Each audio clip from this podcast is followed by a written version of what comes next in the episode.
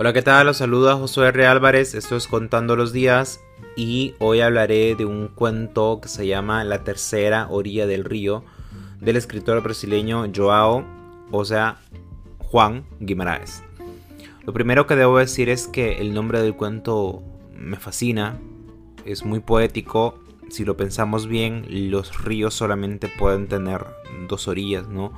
O al menos un río no de, de una sola vertiente, pero aquí habla de una tercera orilla y tiene mucho sentido con lo que pasa en el cuento.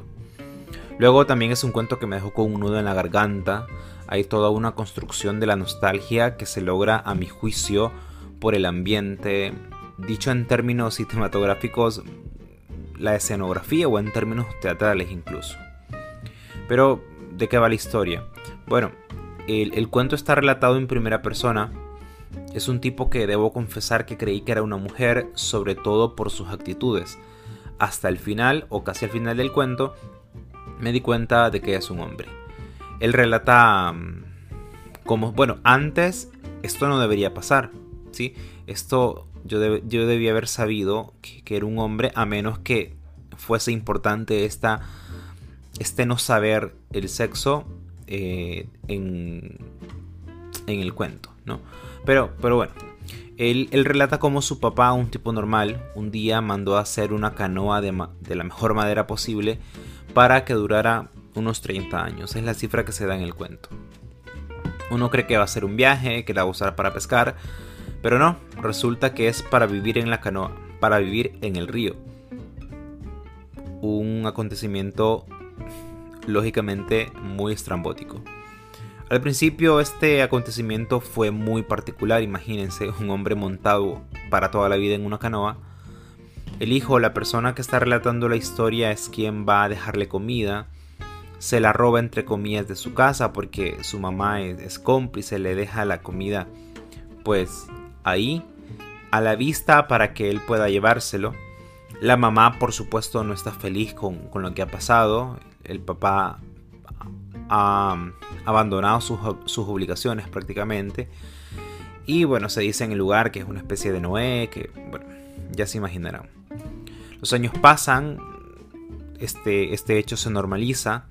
La hija mayor eh, de esta especie de náufrago eterno se casa, tiene un hijo. Y en una escena que no necesité que me dijeran que, que había lágrimas, aunque después se dice, pero si no lo hubiesen dicho, igual yo lo habría sabido y eso me parece un enorme acierto, una, un enorme trabajo del escritor.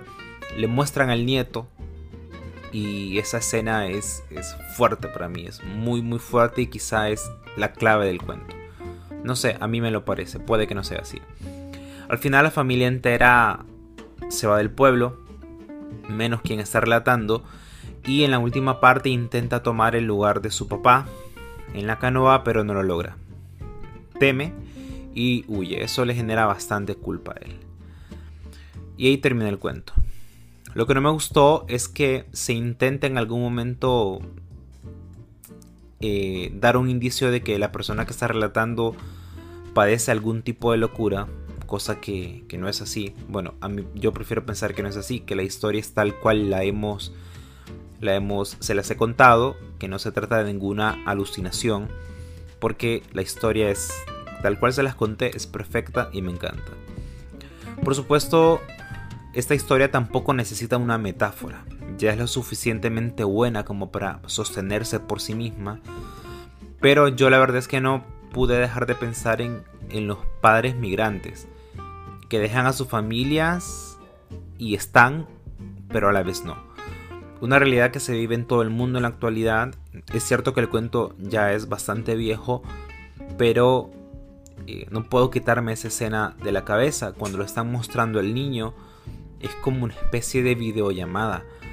Es, es un asunto muy fuerte, la verdad, muy fuerte. Desde el punto de vista literario es un cuento que roza lo fantástico o no sé si está dentro de lo fantástico y les digo esta frontera, esta línea gris este código específico me encanta leer en este código, me fascina. Eh, me parece muy valioso cuando se lo. cuando. Bueno, no sé. Es algo que creo que no se busca cuando se escribe, simplemente se tiene la historia. Pero de todas maneras yo lo disfruto bastante. Ya saben lo que les digo, busquen, lean y juzguen el cuento, a ver qué encuentran que yo no haya encontrado. Si están desde YouTube, denle like al video y suscríbanse al canal. La mayoría de personas que están viendo mis videos no pertenecen, no se están suscritos todavía. Y eh, nos escuchamos mañana. Chao.